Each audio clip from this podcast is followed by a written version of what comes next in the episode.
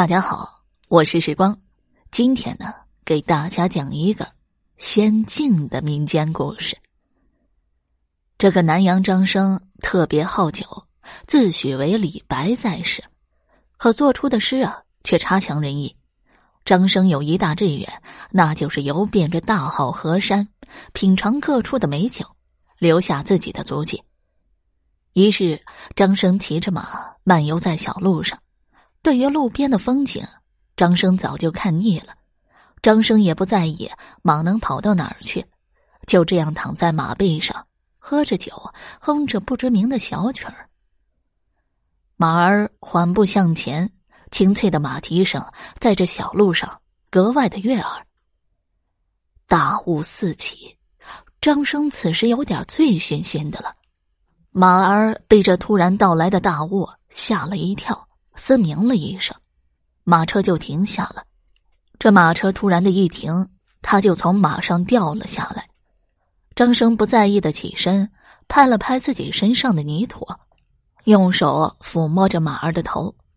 张生微眯上眼，看着这突然起来的大雾，啧啧称奇，心中悄然已经有了几分警惕之心。这时候，从大雾中啊。传来不知道是什么动物的叫声。张生盯着大雾里晃动的影子，见已经露出了一半的锋芒。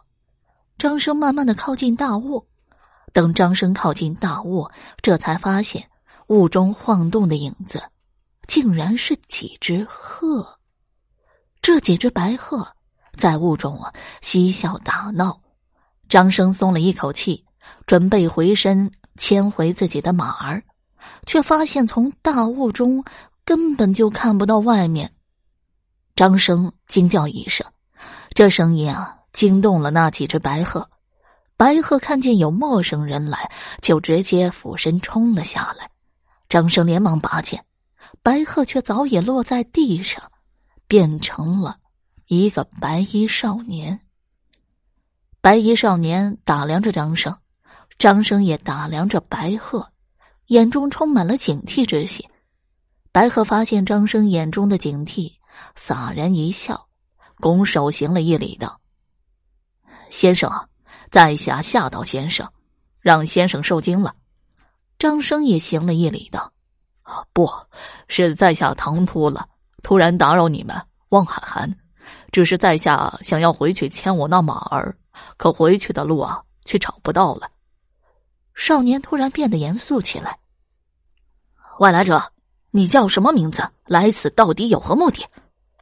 张生看着天上那几只比人还大的白鹤，吞了一下口水。小生叫张生，我是误入其中的。看你也不像说谎的样子，你回去的话再等等。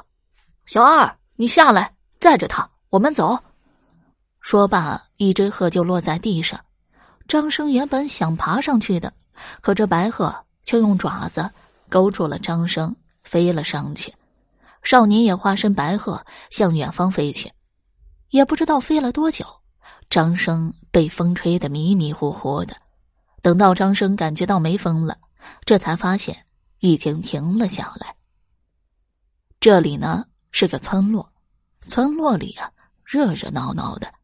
几个年轻人见到白鹤，停下手中的活计，说道：“你们几个还乱跑！白玉啊，肯定是你又忽悠他们，陪你跑出去了。当心被你爷爷看见，揍死你！”白玉就是那白衣少年，也不等青年说完，拉着张生就向村子深处走去。张生被这村子里的气息吸引到了，这里啊是一片祥和的气息。不久，张生就被带到一座石屋，院门大开，里面有一白衣老者正在喝酒擦剑。张生也没出声打扰，只是会被那酒的香气吸引。老者向张生示意走过来喝酒，张生犹豫再三，可是架不住啊美酒的诱惑。张生走了过去，一杯酒下肚，张生的话也渐渐多了起来。老者也不出声阻止，笑眯眯的听着张生讲。张生又喝了一杯酒，然后就趴在桌子上不动了。等张生悠悠醒来，发现自己啊躺在一个房间里，一个小女孩哼了一声，把一杯热水递给张生。张生被烫了一下，老者笑道：“小二，不要调皮，公子从何处来呀？要到何处去呀？”张生回应道：“小可喜爱美酒，想尝遍这天下的美酒，什么地方都能去。”老者点了点头：“小二啊，把公子送出去吧。”小姑娘走进来，又对着张生冷哼一声，张生又被抓着上了天。不过一会儿，张生就醒了过来，他发现自己正躺在地上呢。马在旁边悠闲的吃着草，四周的路啊也是清晰可见。那么，刚才到底是梦呢，还是真的呢？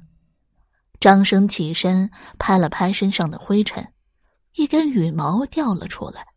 等张生来到官道上，才知人间已经过去了一百年了。好了，这个民间故事。我就讲完了。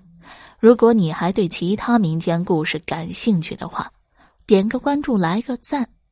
接下来我将会为你讲更多、更加精彩的民间故事。